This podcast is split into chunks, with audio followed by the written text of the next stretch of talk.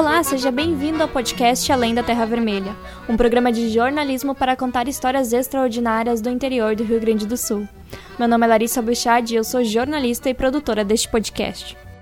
A intenção do programa é trazer temas importantes da sociedade na região das missões do Rio Grande do Sul e levar isso até você em forma de histórias com narrativas diferenciadas. O episódio que você está escutando faz parte da primeira temporada, Em Busca de Terra Firme, que vai trazer histórias de imigrantes no Rio Grande do Sul.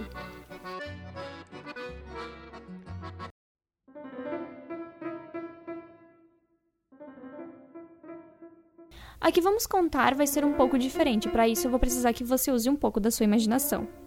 O personagem que vamos acompanhar constrói sua vida atualmente em São Luís Gonzaga, uma cidade com aproximadamente 35 mil habitantes, distante e pequena. E dela eu posso falar muito bem porque é a minha cidade natal. São Luís Gonzaga é um dos sete povos das missões. Tem mais de 300 anos e, assim como outras tantas cidades do Rio Grande do Sul, também foi habitada por imigrantes alemães e italianos.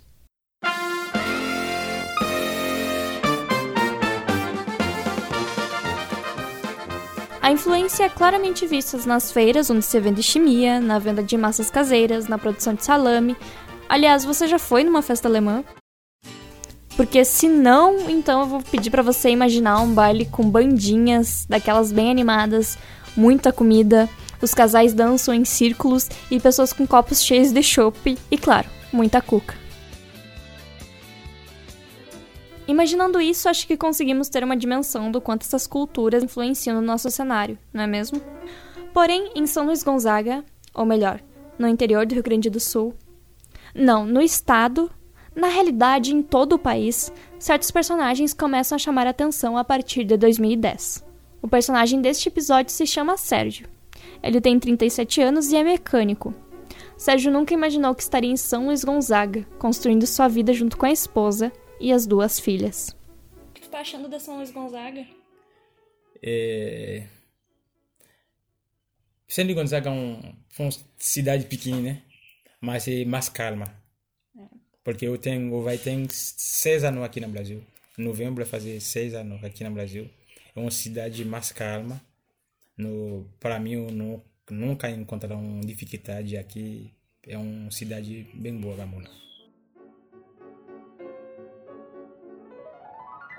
Sérgio me recebeu em sua casa em um sábado de manhã. Era um dia ensolarado, e Charlene, sua esposa, estava lavando roupas à mão. As filhas estavam dormindo. A entrevista é feita na sala de estar, logo na entrada da casa que tem um sofá. De fundo, eu consigo escutar apenas o barulho de Charlene lavando a roupa na bacia em frente de casa. Ela esfrega, enxágua, torce e estende.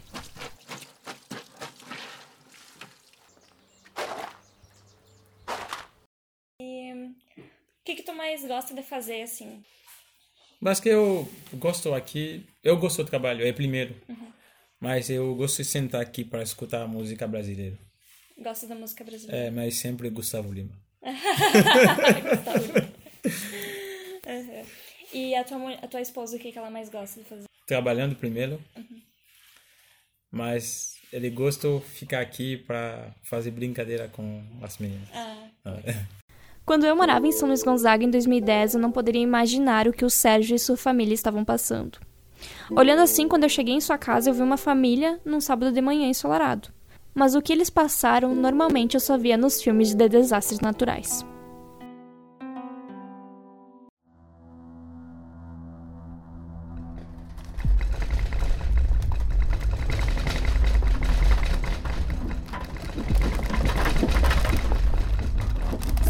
Lembra bem do dia 12 de janeiro de 2010, uma terça-feira, quando presenciou um dos terremotos com mais vítimas no mundo.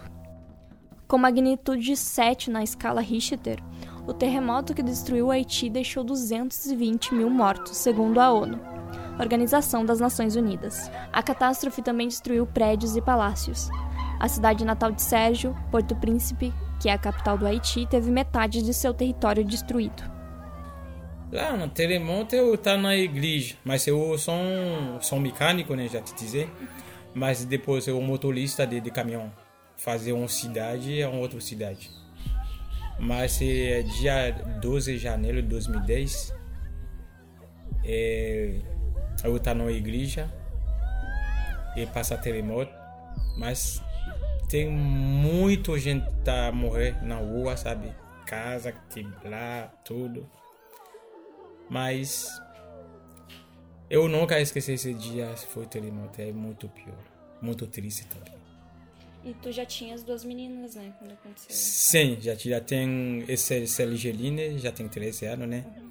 Ele tá, quando foi lá, tem... Charlene, como é, como é, como é, que idade é le, le terremoto lá? Ele tem Ele tinha 4 anos. Tem terremoto, tem 4 anos. Mas esse outro, esse minha esposa tá grávida, China já passou terremoto, mas para mim eu penso eu perdi minha esposa e minhas filhas. Mas graças a Deus, quando chega na igreja, ele está vivo. Por isso eu vou dizer muito obrigado a Deus. Vai ficar bem pior. Não perdi nenhuma família, nenhum parente nenhum. E os teus amigos, assim, chegaram a perder bastante gente? Sim, bastante gente. Meu amigo, outro, não viu, não sei se tu viu lá na internet. Tá muito pessoa o sobrenome de Sérgio é Ridoré. Suas filhas se chamam Shaina, de 9 anos, e Sergiline, de 13 anos. Ele fala francês, crioulo, português e espanhol. E essa é a história de uma família haitiana. O terremoto que aconteceu no Haiti deixou além dos mortos uma crise humanitária. A falta de recursos como luz e água, um milhão de pessoas sem moradia e uma instabilidade política fizeram com que muitos imigrantes viessem para o Brasil. Para melhorar as condições de sua família, Sérgio veio para o Brasil em 23 de novembro de 2013. Chegou primeiro em Porto Alegre, onde conhecia outros imigrantes, e dois de seus irmãos foram para os Estados Unidos. O plano era trabalhar um ano para conseguir dinheiro para Charlene vir para o Brasil, e depois os dois trabalhariam juntos para trazer as duas filhas. E essa dinâmica é feita por eles porque as passagens aéreas para o Haiti são muito caras. Segundo Sérgio, para trazer as duas meninas, os dois gastaram em torno de 13 mil reais. Hoje, depois de nove anos após o terremoto, os imigrantes do Haiti começam a trazer suas famílias para o Brasil e a se estabilizarem. Mas antes disso, a onda de imigrantes que chegaram ao país depois de 2010 trouxe várias situações, tanto para o Brasil quanto para os haitianos. Sérgio, por exemplo, perdeu muitos empregos por não saber português, assim como teve de morar em conjunto com outros imigrantes, como senegaleses. E já foi expulso de moradias por não ter dinheiro para pagar o aluguel. Muito triste. Muito triste, não, não dormi bem, porque não tem ninguém aqui. Se eu tenho um parente, aqui está um pouco melhor. Mas quando eu chegar aqui, ou morar com, com Carla, eu não conheço ele no Haiti, eu encontrar com ele aqui no Brasil tem pessoa, gente boa, tem que pior também, sabe? Mas por isso eu não gosto viver com muita pessoa. Quando eu chegar aqui, quando eu consigo um serviço, eu alugo casa 500 reais sozinho. Eu prefiro morar sozinho, tá bem caro. Né? Tu já passou por uma situação muito ruim, assim, de alguém fazer algum mal para ti? Sim, muito ruim, porque eu, é, Primeira situação, porque eu já fui trabalhar, eu perdi o serviço. Eu ficar cinco meses sem serviço, gastar todo o dinheiro. Eu morava junto com Carla e depois dizer se não tem dinheiro para pagar aluguel, não tem como para ficar. E como foi trabalhar aqui no Brasil? É, eu, eu coloco um currículo na empresa, não faz empresa, né? Mas tem um dia a empresa me ligou, não fala português. ele me diz aonde fica a empresa, eu preciso fazer uma entrevista contigo, mas não sei aonde. Perdeu muito serviço por causa de, de, de, de língua de português. Sabe, agora dizem, não, quando coloca um currículo, tem que dar um número a uma pessoa que fala português. Ele vai ligar ele, ele vai me contar aqui aonde tem uma empresa que precisa para fazer uma entrevista. Né? E além do problema de comunicação que fez ele perder vários serviços, Sérgio também teve que aprender a ficar longe da família. Ele morou um ano no Brasil e depois voltou para o Haiti quando trouxe Charlene com ele. Porque lá na Haiti é assim, porque é um, um país que gosta, um, todo gente lá na Haiti gosta de viajar. Mas eu, quando eu viajar, primeiro dia eu viajar aqui no Brasil, falar com minha esposa, pode ficar aqui, eu vou viajar, ou vou ficar um ano mais ou menos. fora de você. Mas depois, um ano eu vou voltar. Mas eu venho aqui 20, 22 de novembro de 2013, eu chegar aqui 23, né? No, no, em novembro de 2013. 22 de novembro de 2014, já tá na Haiti. Eu só ficar um ano mesmo. E depois venho aqui trabalhar, entrar para cá, agora minha família tá junto. Para vir a São Luís Gonzaga, ele contatou um amigo imigrante procurando emprego na região. Eles chegaram em 2017 na cidade, onde conseguiram serviço em uma empresa terceirizada de triparia. Hoje, ele e Chaline já moram com as duas filhas que estudam na rede municipal. E várias vezes durante a entrevista eu perguntei quais eram as principais diferenças entre o Brasil e o Haiti, desde a comida até o costume, e eu fui surpreendida com a seguinte resposta: É igual. É igual para a comida, mas é, tá um pouquinho diferente para a cozinha, sabe? Porque lá na Haiti fazer arroz e feijão tá diferente. Uhum. Tem que fazer junto, mas que fazer diferente também. Porque lá na Haiti é colocar quando colocar é, feijão na, na, na panela, quando tá pronto, colocou arroz junto, mistura tudo junto, entendeu? Uhum. Lá faz separado, né? Uhum. Mas só, é só isso que está um pouco diferente. Mas depois é tudo igual. É, quando eu encontro com um brasileiro, um brasileiro aqui, ele sempre, sempre vem perto de mim para me perguntar como foi lá na Haiti. É, se Haiti tem carro, tem outra coisa, sabe? Mas é, para mim, todo mundo sabe Haiti é, é um país pobre. Eu acho, não é, não é verdade, Haiti não é país pobre, sabe? Esse problema de político, sabe? É um país muito rico, mas problema de político. Mas o governo só ajuda a ser rico e pobre fica mais baixo? Na é mas problema, problema político na é mais pior que aqui. Aqui é um pouco melhor, porque um país funciona bem, tem serviço, sabe?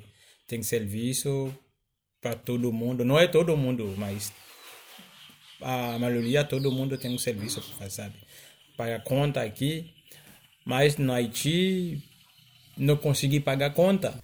Ele ainda pensa em voltar para o Haiti, pois um de seus irmãos está cego e precisa de cuidados. E nos Estados Unidos, os outros dois irmãos trabalham em um restaurante de comida haitiana.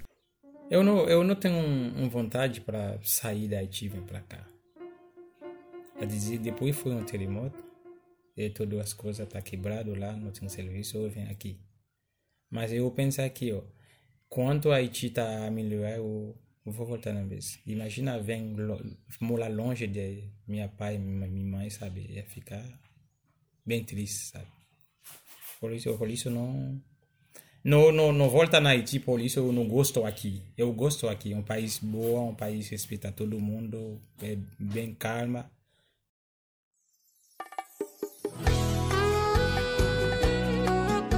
Sérgio gosta de Gustavo Lima, porque para ele, o artista canta as músicas para a namorada.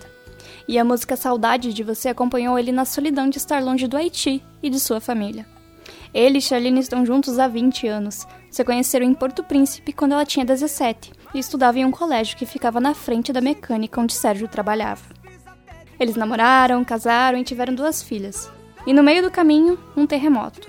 E assim vieram novas rotinas, nova cidade, mas sempre o mesmo desejo de ficarem juntos. Depois dessa entrevista, eu fiquei sabendo que Sérgio, assim como outros trabalhadores, tiveram seus contratos rescindidos.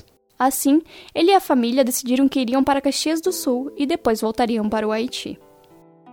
Sérgio, um trabalhador haitiano no Brasil, se tornou mais um número de um total de 13 milhões de desempregados no país, segundo dados do IBGE, o Instituto Brasileiro de Geografia e Estatística. E no final da entrevista, que foi feita em setembro de 2019, eu perguntei para Sérgio qual era o seu sonho. E ele respondeu: Ah, sonho eu tenho. É, eu não preciso rico. Não, não, não quero rico, não quero, mas eu preciso de dinheiro para viver até morrer. É, não é muito, mas eu preciso de dinheiro para viver. Não, não gosto de sofrer, sabe? Eu preciso de dinheiro para viver até até morrer. Precisa deixar dinheiro para minhas filhas também. E aí, percebeu alguma semelhança com nós brasileiros? Esse foi o podcast Além da Terra Vermelha. Até o próximo episódio. Roteiro, produção, locução e edição: Larissa Burchard. Técnica: João Batista Correia. Efeitos sonoros: Large Earthquake por Laf TV, Earthquake por Dungus 23. Site Free Sound. Músicas: Que Linda é a Vida por Irmãos Bertucci. Fui Fiel por Gustavo Lima. Timbre de Galo por Pedro Oitassi Família. Beijo com Cerveja por Musical JM. Orientação: Sara Alves Feitosa. Mestrado Profissional de Comunicação e Indústria Criativa, Universidade Federal do Pampa.